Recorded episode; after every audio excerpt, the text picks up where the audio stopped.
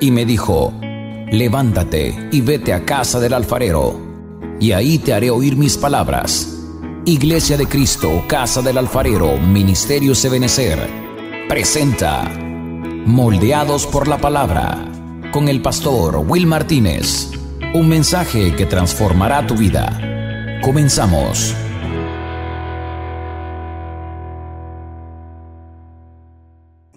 Que me acompañe a abrir su Biblia en Génesis capítulo 32, versículo 30. Génesis capítulo 32. versículo 30.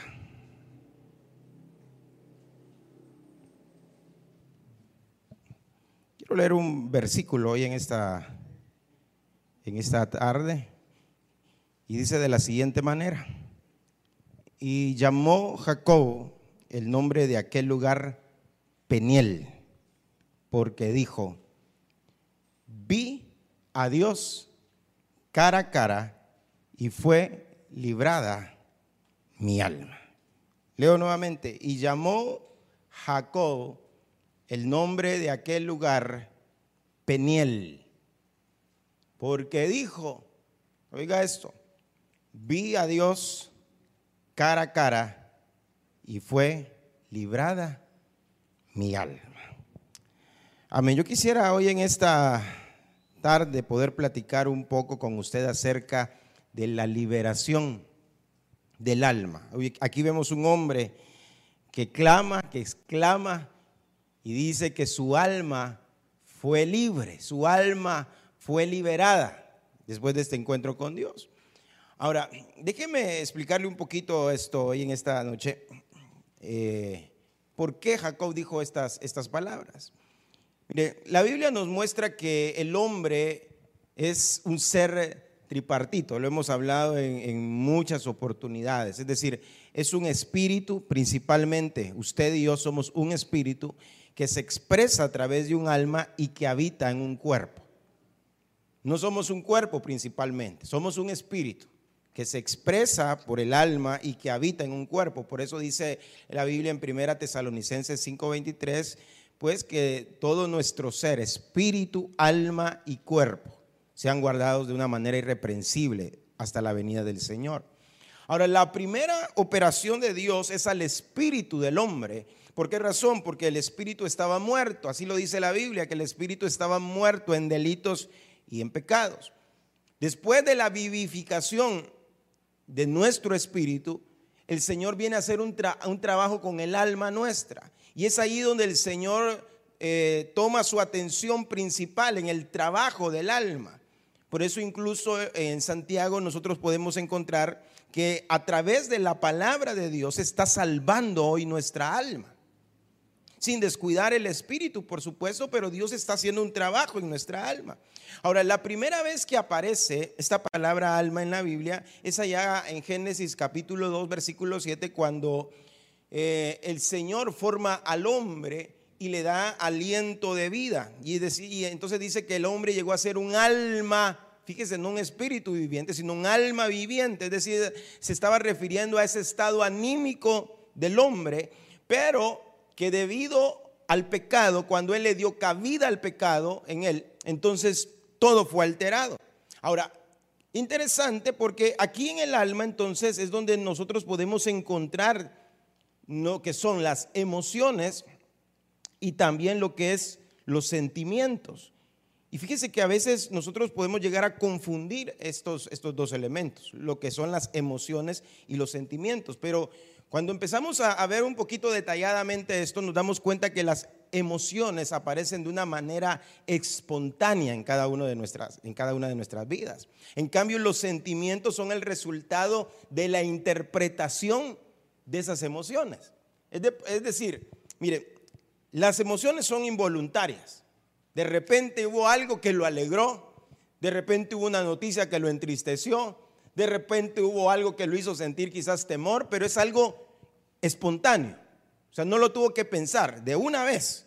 Es algo que sucedió, una experiencia externa que tuvo y eso lo hizo emocionarse y, bueno, usted entiende mejor pues eh, las diferentes emociones que puede haber en, en nuestra vida. En cambio, los sentimientos no son espontáneos. Los sentimientos realmente son el resultado de una interpretación de cada emoción que nosotros tenemos. Si, fíjese que las emociones, eh, algunos los consideran realmente como respuestas, incluso neuroquímicas y hormonales. Es algo que viene de pronto ante situaciones externas que nosotros de pronto vivimos en la vida. Son, como le repito, involuntarias, pero los sentimientos no son involuntarios. Los sentimientos son la suma de una emoción y también de un pensamiento. Es decir, nosotros tuvimos una emoción, pero cuando venimos a interpretar, cuando le agregamos el pensamiento a esa emoción, puede dar resultado entonces, o viene como resultado un sentimiento. Y aquí es donde viene una, eh, un elemento más también en, el alma del hombre, que es la mente. Porque como le repito, los sentimientos nacen a partir de, una, de la interpretación de una, de una emoción. Entonces, nosotros estamos formados por emociones, estamos formados por sentimientos y eso está eh, eh, íntimamente pues ligado a nuestra alma, también nuestra mente y por supuesto la voluntad nuestra. Y aquí pues eh, esto prácticamente que usted está viendo, ¿verdad? Acá en este momento, ¿verdad? Son las emociones sentimientos, mente y voluntad que se encuentran en el alma. Y hemos platicado en muchas oportunidades acerca de esto. No me quiero detener. Ahora, cuando un alma está cautiva, cuando un alma no es libre, es porque tiene problemas en cualquiera de estas áreas. Tiene problemas en sus emociones, tiene problemas en sus sentimientos, hay problemas en su mente, Incluso su voluntad puede eh, estar cautiva. Y claro, el enemigo viene a trastocar por el pecado, viene a trastocar nuestra alma. Y de pronto, ¿verdad? Hay gente que puede tener sentimientos de odio y lo gobiernan, sentimientos de amargura. Y usted puede verlo en su forma de hablar, su forma de expresarse, su forma de comportarse. ¿Por qué? Porque hay un problema. El sentimiento, como le digo, de un sentimiento no es algo espontáneo. Es algo que de una emoción que quizás él estuvo experimentando, quizás por mucho tiempo, y, vino su mente e interpretó esa emoción. Quizás siempre lo veían mal, quizás a saber cuántas veces quizás lo traicionaron y de repente puede haber una, amargura, un resentimiento.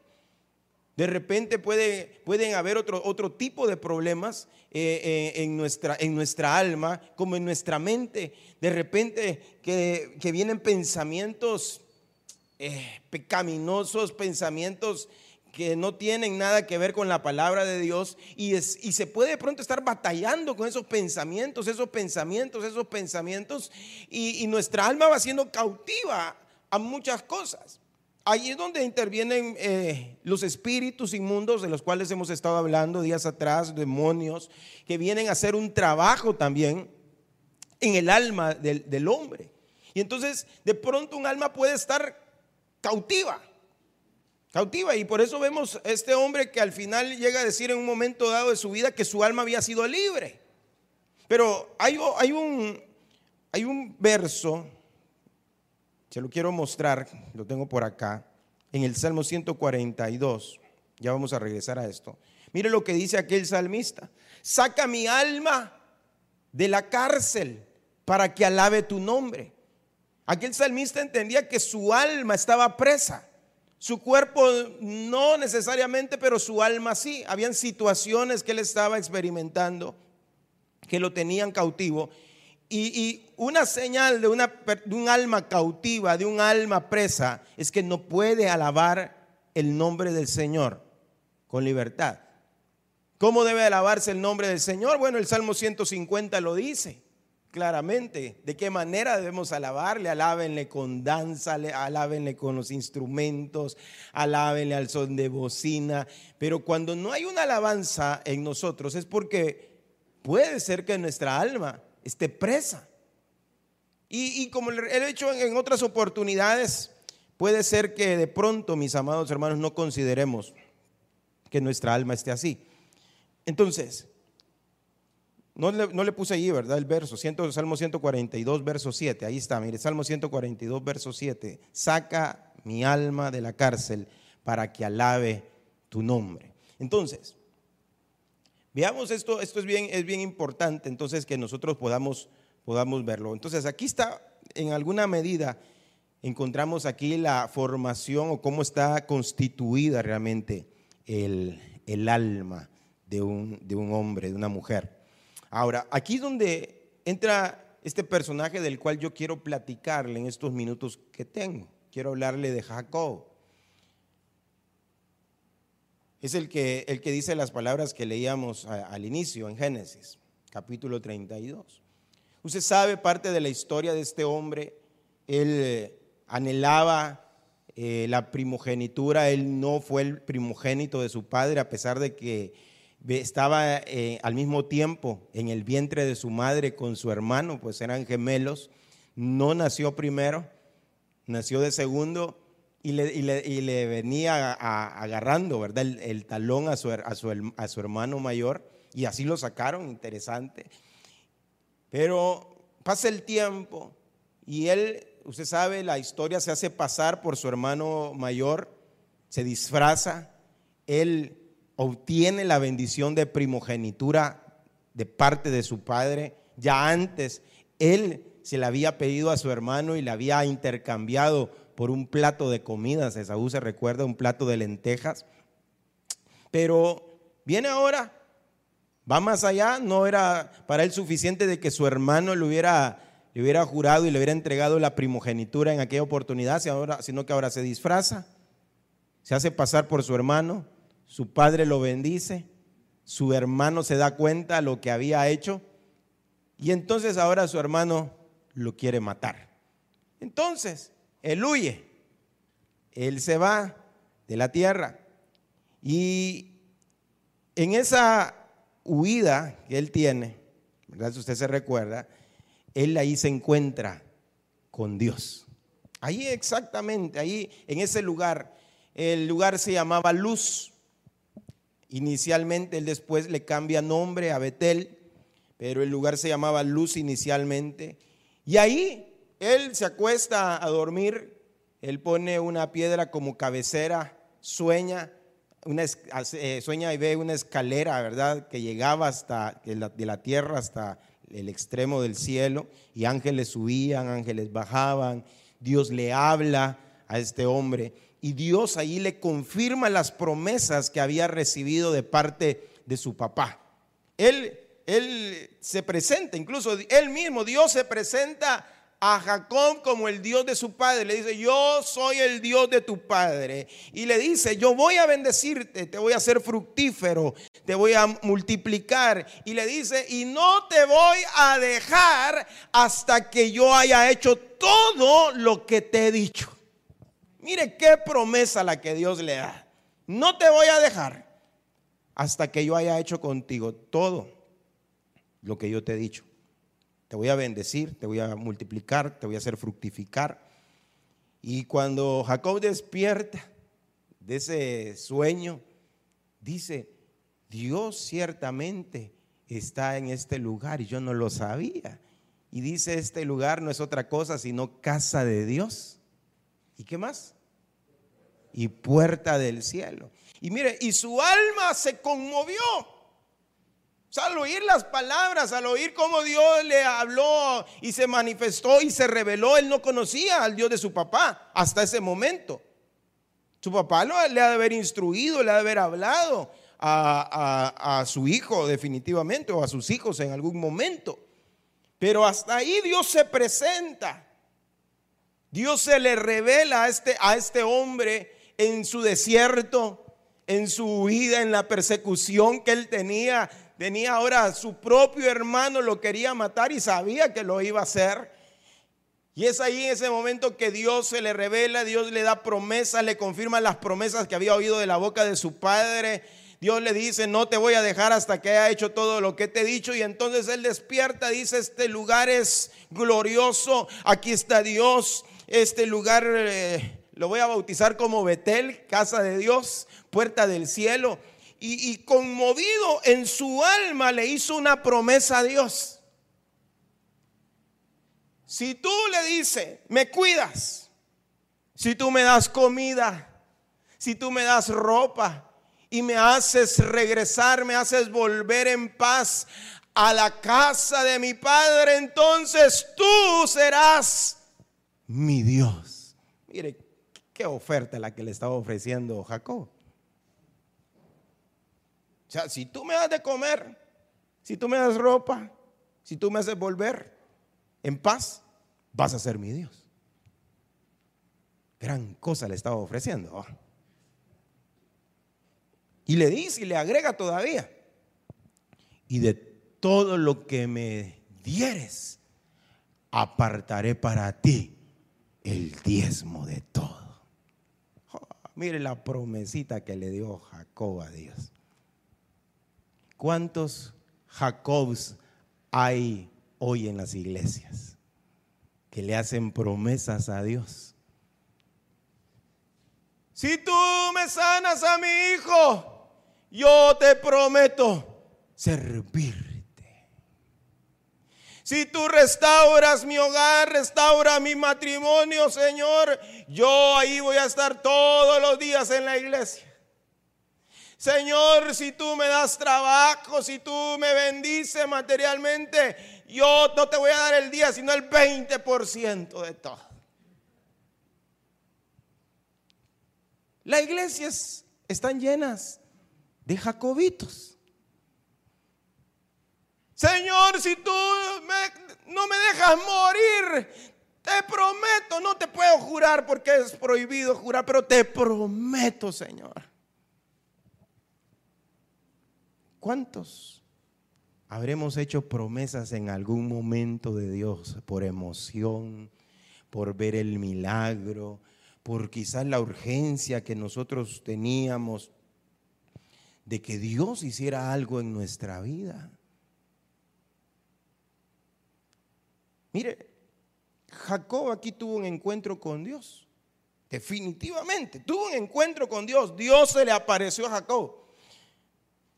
Pero Jacob siguió su camino. No cambió.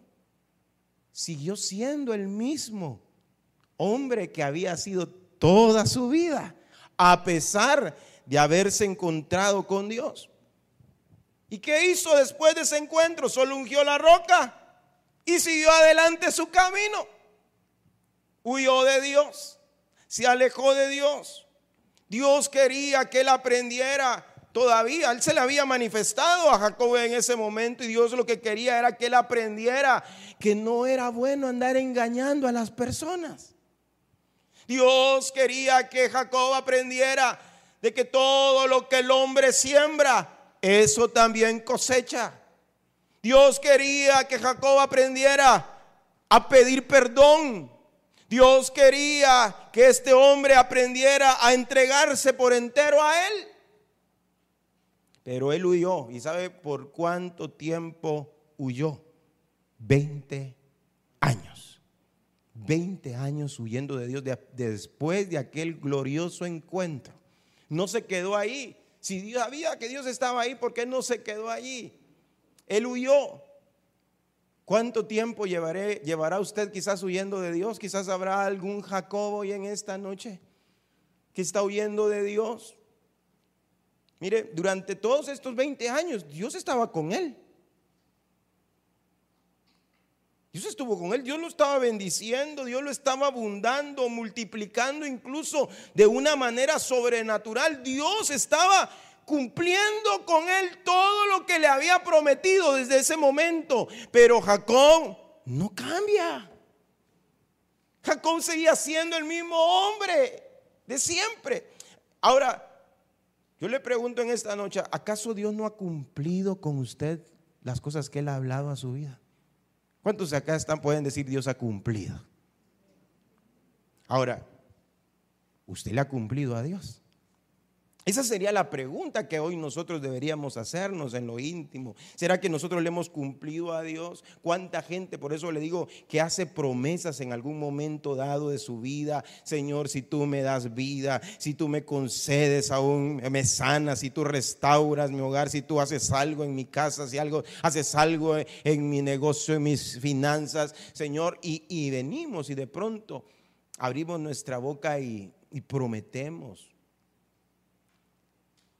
Mire, yo creo que de pronto si, nosotros realmente, todos los que estamos acá, comenzáramos a hablar lo que realmente Dios ha hecho con cada uno de nosotros en algún momento de nuestra vida, hermano, si nos quedaríamos asustados. Hermano, esos deberían de ser los predicadores de hoy. Aquellos hermanos que han recibido milagros pero extraordinarios del Señor. Deberían ser los que estarían predicando hoy en este tiempo y contando las tremendas experiencias que Dios ha hecho en ellos. Como le sucedió a aquel Gadareno, ¿se recuerda? Imagínense, el Señor lo, libera a este hombre de una legión de demonios. Y el hombre lo quería seguir al Señor. Le dice, Señor, yo te voy a seguir a donde quiera que vayas. Yo no quiero regresar a la casa. Le dice, no, vas a regresar a los tuyos. Ve y cuéntales cuán grandes cosas ha hecho el Señor contigo. Hermanos, nosotros deberíamos de contar realmente todo lo que el Señor ha hecho. ¿Cuánto tiempo tiene usted de haber tenido esa primera experiencia con Dios? Ese momento en el cual usted se encontró con Dios. Incluso hasta quizás ya se le olvidó cuándo fue. Pero usted está seguro en algún momento que usted oyó de Dios, oyó su voz llamándole y le creyó, le abrió su corazón. Pero seguimos siendo los mismos. O sea, Dios no ha completado todavía esa, esa obra. Es que mire, Dios para todos los Jacob tiene un plan. Para todos, para todos. Por eso es el él, él nos alcanza. ¿Usted cree que Dios se le apareció a Jacob solo para preguntarle, y Jacob, ¿y cómo te va? ¿Cómo te ha ido, Jacob? ¿Cree usted que para eso se le apareció Dios a este hombre en Betel? Solamente para para preguntarle cómo le iba o, simple y sencillamente para decirle que lo iba a bendecir. No, Dios realmente, mis amados, tenía un propósito para este hombre, tenía planes para este hombre. Y es por eso que nosotros, creo que cada uno de nosotros debería preocuparse por conocer, por indagar por qué el Señor nos salvó. Porque el Señor te llamó a ti y no a otro de tu casa de la misma manera como Dios lo ha hecho contigo. ¿Por qué no lo hizo con tu padre cuando él estaba quizás más joven? ¿Por qué lo hizo contigo específicamente? Deberíamos de hacernos esa, esa pregunta, deberíamos, mire, el apóstol Pablo lo decía, él decía, yo quiero alcanzar aquello por lo cual yo también fui alcanzado en Cristo Jesús. O sea, él, era predicador, él, ya era salvo, era predicador, anunciaba el Evangelio, pero él sabía que había algo más todavía. En su vida decía, no pretendo haberlo alcanzado ya todo, pero sigo adelante. Él sabía que había algo más. Hay algo más de Dios. Hay algo más que Dios tiene para nosotros. Pero nosotros debemos de descubrirlo. No podemos conformarnos con un sueño, no podemos conformarnos con una visión y seguir igual. Si Jacob logra, lo, hubiese logrado entender lo que significaba ese encuentro de Dios con él en Betel y hubiera dejado que ahí Dios lo cambiara, lo transformara, oh hermano, se hubiese evitado, hermano, muchos problemas en su vida. Se hubiera ahorrado muchas cosas, pero huyó 20 años. Cuando Dios se le aparece a este hombre, realmente lo que Dios quería es que él se volviera a él y tuviese realmente, escuche esto, un encuentro frontal con Dios.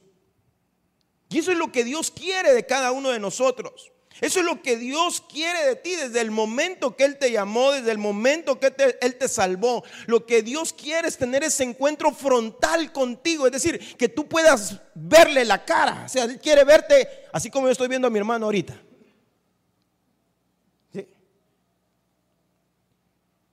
¿Te pasa algo? ¿No? Pregúntele al hermano, ¿estás aquí? Dígale. ¿Sí? ¿Estás aquí? Sí, porque está, su cuerpo puede estar aquí, pero su mente por otro lado. Y Dios lo quiere bendecir hoy. Bueno, no se lo voy a decir de esa manera, pero Dios lo quiere revolcar hoy. Y por eso el enemigo ha querido poner distracciones. Pero Dios llamó a Jacob porque lo quería ver, quería, quería tener un encuentro cara a cara con él, para cambiarlo, para transformarlo. Es que, hermano, es que el que tiene un encuentro de, esa, de, esa, de ese nivel con Dios, ya no es igual. Yo no estoy diciendo que ya no falla, no, pero ya no es igual. Cambia completamente. Ya no tiene esos bajones, ¿verdad? Que, de repente ya no tiene ganas de ir a la iglesia, que de repente ya no le dan ganas de servir, que de repente ya no le dan ganas de orar, que de repente no le dan ganas de alabar. No, cambia, mire, hay muchos ejemplos en la Biblia al respecto de, de esto que le estoy diciendo. Enoch, por ejemplo. Enoch dice que él vivió 65 años. Oiga eso, 65 años vivió su vida alejado de Dios, a su manera, su forma de, ser, viviendo en el mundo. Ya en ese tiempo ya había corrupción en la tierra. Ya, ya Dios estaba cansando y estaba llegando al nivel donde Dios prácticamente iba a decidir destruir toda la, toda la tierra, toda la creación. Y ahí en ese tiempo estaba no De repente le nace un hijo y como que ese hijo algo sucedió cuando nace ese hijo. Porque dice que a los 65 años él engendró a un, hijo. Creo que fue Matusalén. Creo yo que fue Matusalén. Y después de eso, por 300 años, oiga, 300 años, caminó con Dios. Algo sucedió en ese momento, no, no lo dice la Biblia, pero definitivamente Dios tuvo que visitar a ese hombre a los 65 años y algo cambió en la vida de Enoch. Dejó de vivir como los otros hombres, dejó de seguir la corriente de ese mundo. El bien podía haber muerto en el diluvio, pero Dios lo visitó y 300 años caminó con Dios y desapareció porque Dios se lo llevó. Hubo un cambio, hermano, completo, instantáneo en la vida de este hombre. No fue un cambio así, hermano, de que tenía sus momentos de críticos. Dios lo cambió. No sé si usted quiere tener una experiencia como Enoch, donde Dios lo visite. Y usted, hermano, ya no sienta esas cosas, hermano, que a veces sentimos, va de no venir a la iglesia, no congregarnos, no servir, no orar, no leer. No, no. ¿Cuánto tiempo se llevó Dios para cambiar a Saulo en Pablo? ¿Usted cree que años? No. Un solo encuentro apareció la luz, cayó en el suelo, lo cegó y le dijo, Saulo, Saulo, ¿por qué me persigues?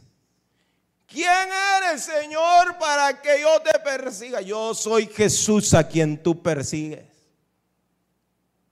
¿Qué quieres que yo haga, Señor? Ay, Dios lo llevaron en choco, lo llevaron, hermano, al, a, la, donde estaba, una, una casa, una ciudad que estaba cerca, y ahí Dios le empezó a hablar. Quedó, quedó ciego por unos días, pero le abrieron los ojos del Espíritu. Hermano, ¿y ese hombre usted cree que volvió a ser el mismo después de ese encuentro? ¿Cree que usted algún día dijo el apóstol Pablo, llegó a alguna iglesia, hermano, disculpe, caí, fíjense, hermano. Ah, si dice caí, se van todos en ese momento porque mataba gente.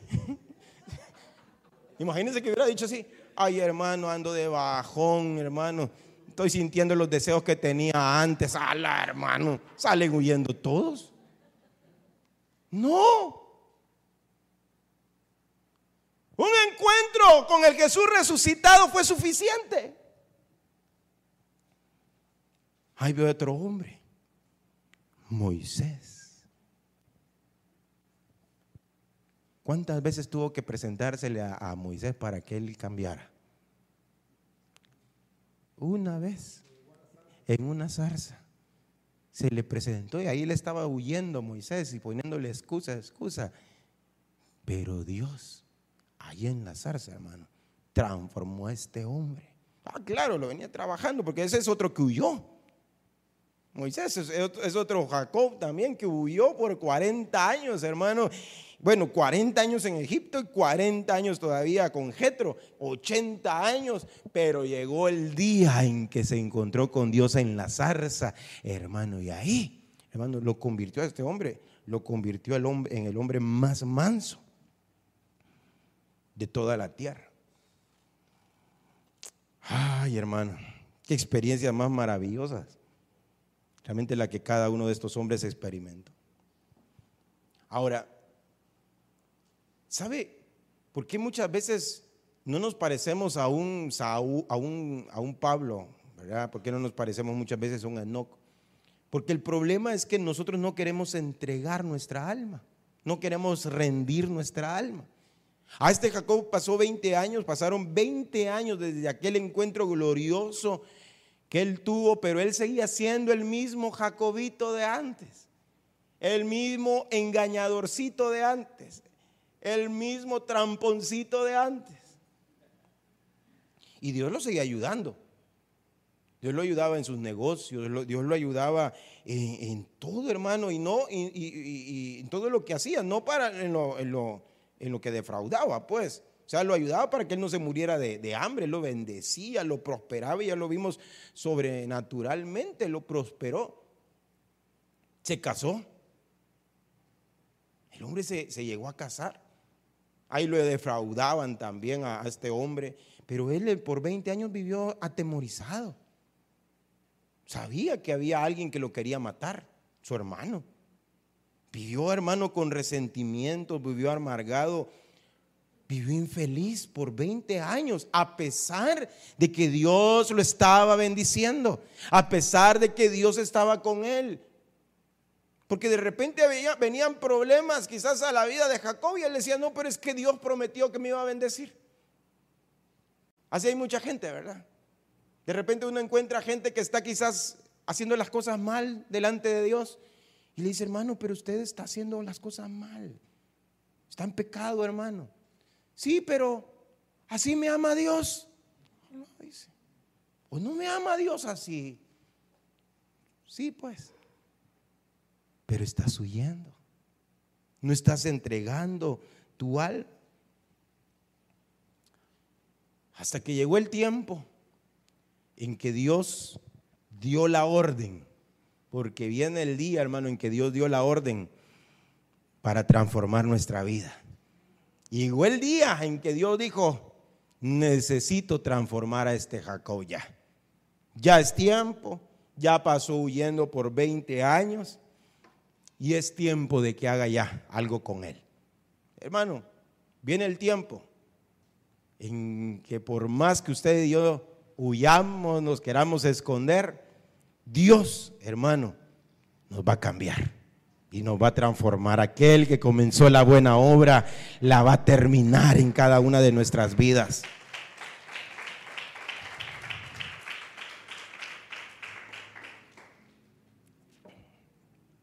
Veinte años sin entregarse totalmente a Dios. Acuérdense que este hombre, este hombre amaba al principio, amaba lo espiritual. Él no amaba lo material. El que amaba lo material era su hermano Esaú, porque él era el que cambió hasta la primogenitura, pero él amaba lo, lo, espiritual, amó la bendición.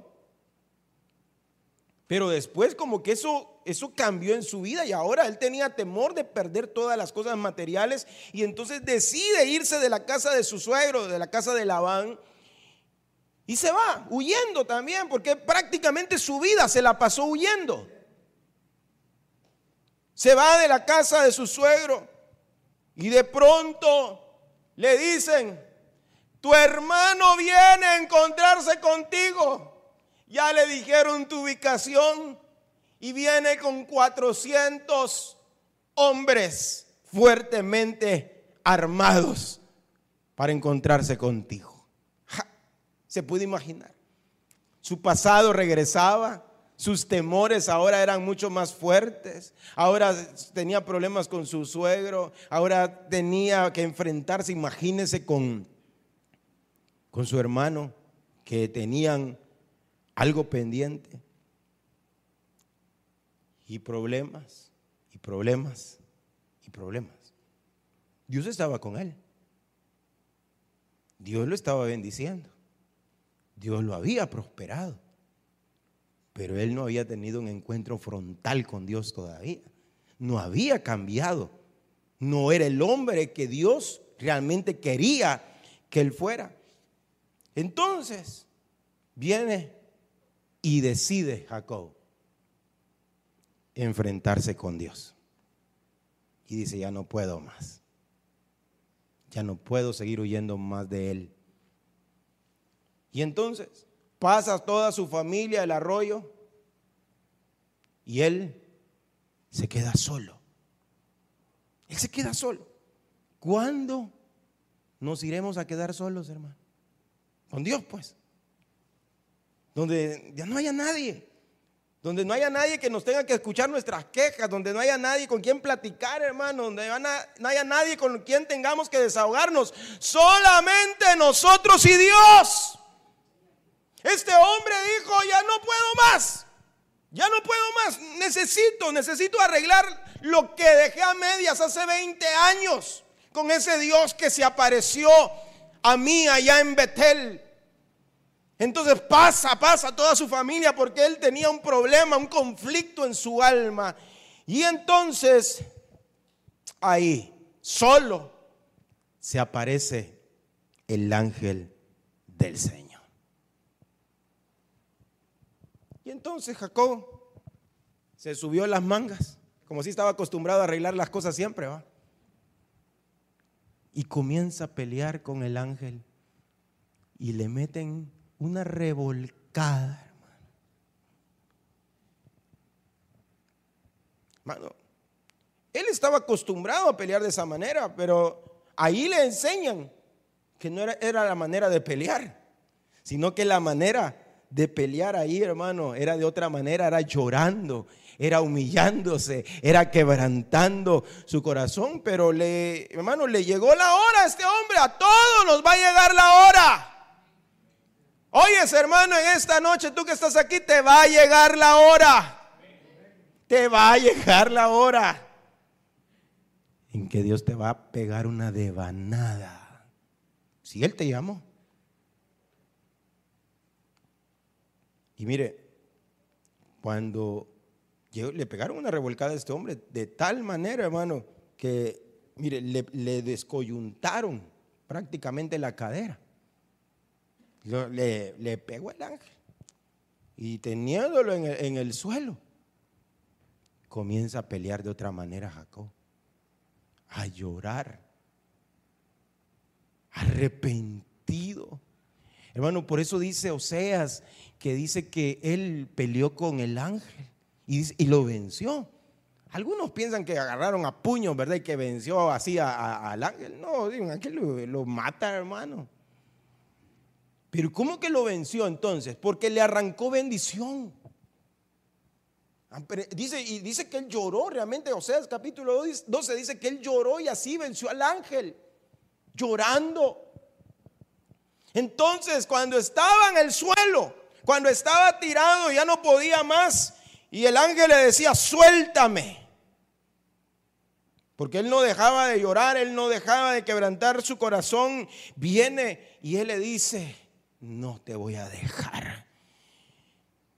ya estoy cansado, ya, ya físicamente, ya estoy arruinado, ya no sé qué hacer. Mi, mi, hermano viene ahí para matarme, me va a matar a mí, va a matar a mis esposas, va a matar a mis hijos, va a quitarme todo lo que tengo. Ya no sé qué hacer, ya me cansé de huir. Yo no te voy a dejar hasta que me bendigas. Y en ese momento, en ese momento le cambiaron el nombre. En ese momento él tuvo un encuentro con Dios cara a cara y fue transformado. Fue en ese momento que él se rindió y le dijeron, ya no va a ser llamado más tu nombre Jacob, sino que tu nombre será llamado Israel. Y en ese momento lo transforman y en ese momento lo hacen libre de su alma. Y es por eso que él exclama estas palabras después de ese encuentro. Y Jacob llamó el nombre de aquel lugar Peniel, porque dijo, vi cara a Dios cara a cara. ¿Y qué produjo eso en su vida? Su alma fue librada. Ahí en Peniel él tuvo un encuentro frontal con Dios y se rindió. Hermano, hay muchos que se la pasan peleando toda la vida. Se la pasan huyendo toda la vida. Hay muchos que pasamos, hermano, años y años peleando contra las mismas situaciones de nuestra vida y no se da cuenta que lo que necesitamos realmente es un encuentro frontal con el Señor. Pero ¿por qué no lo tenemos? Porque no nos rendimos. Queremos que nuestra alma sea libre. ¿Quieres de veras ser libre? ¿Quieres dejar de huir? ¿Quieres dejar de sentir muchas veces esas cosas que a veces te roban la paz, la tranquilidad? Bueno, lo que necesitamos es tener un encuentro frontal con Dios y que podamos verle a Él cara a cara. Ahí está este hombre, este hombre que desde el principio de su vida, desde no sé qué edad tenía, cuando de pronto Dios se le apareció. Tal vez Samuel, ¿dónde estás? ¿Me ayudas con el piano, por favor? Dios se le apareció, pero no se rindió. No se rindió. Y fíjese qué tremendo, porque, como le he dicho, si usted se ha dado cuenta, Dios estuvo con él todo el tiempo. Porque usted puede decirme, sí, pero Dios ha estado conmigo, pastor. Sí, pero falta algo. Que rindas tu alma para que seas libre completamente. Y puedas de esa manera ver cara a cara a Dios. Puedas tener ese encuentro frontal con Dios. Y como un Enoco, como un Saulo, como un Moisés, como muchos hombres de la escritura, tuvieron ese encuentro con Dios y no volvieron a hacer lo mismo.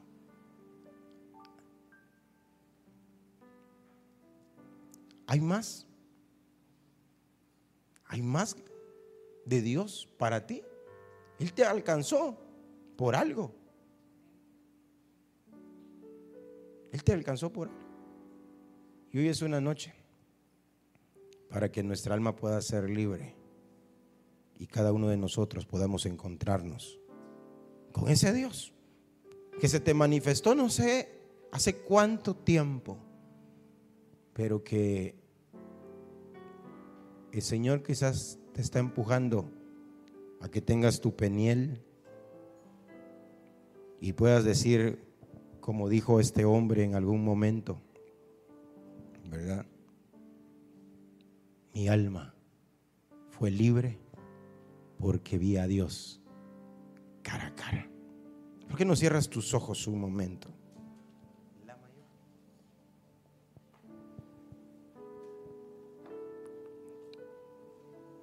Yo quiero hoy en esta noche, mientras cantamos una alabanza, Que aquellos que puedan estar hoy acá en esta noche como Jacob puedan venir delante de Él y decirle, Señor, ya me cansé de batallar, ya me cansé de hacer las cosas por mis propias fuerzas. Ya me cansé, Señor. Ya me cansé de huir de ti. Quiero verte cara a cara. Quiero verte cara a cara, Señor. Y quiero tener un encuentro contigo. Hoy yo te invito hoy en esta noche. Si tú estás así hoy, ven delante del Señor. Y en un acto de fe, ven aquí al frente y ven a postrarte, ven a rendirte hoy delante de Él. Inúndame, oh Dios, con tu santidad. Anhelo estar más cerca de ti. No te dejaré si no me bendices, derrama tu espíritu en mí. Inúndame, oh Dios, con tu santidad.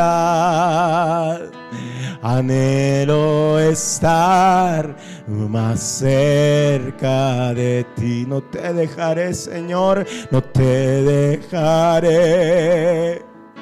Si no me bendices, derrama tu espíritu en mí. Manda tu fuego. Señor, manda tu fuego. Señor, consume el mal que hay en mí. Sediento estoy de ti. Yo quiero verte, Señor. Manda tu fuego. Señor, manda tu fuego. Señor, consume el mal que hay en mí. Sediento estoy de ti. Yo quiero verte, Señor. No sé qué puedas estar viviendo hoy en tu vida íntima, en tu vida personal como hombre, como mujer, o como padre, como madre, como hijo, como hija. No sé lo que puedas estar viviendo quizás en tu trabajo. No sé lo que puedas estar viviendo hoy, pero Dios sí lo sabe. Y es que Él ha venido quizás persiguiéndote por mucho tiempo. Imagínate un hombre que Dios se le apareció en Betel y por 20 años Dios no le perdió la vista. Dios cumplió aquello que le había hablado. Y quizás Dios también ha ido cumpliendo contigo muchas cosas.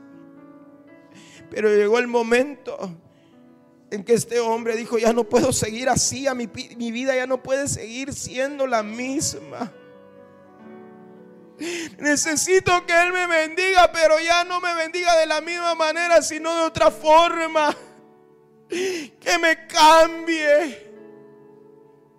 Quiero realmente cumplir aquello por lo cual Él me escogió, por lo cual Él me llamó. Quiero alcanzar aquello por lo cual Él me alcanzó a mí. Hoy, hoy en esta noche, el Señor te trae tu peniel. Y hoy el Señor va a hacer algo en ti para que no vuelvas a ser el mismo que antes fuiste. hoy tú y yo podamos tener ese encuentro con el Dios de la gloria. Después de ese encuentro, este hombre no pudo caminar nunca de la misma manera que caminó antes. Porque Dios lo marcó de por vida. Dios lo marcó para toda su vida. Y hoy el Señor quiere marcarte a ti.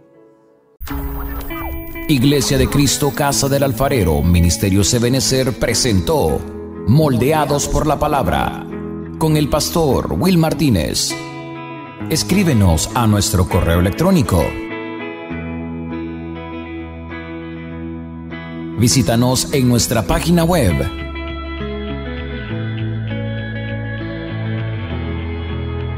o síguenos a través de nuestras redes sociales.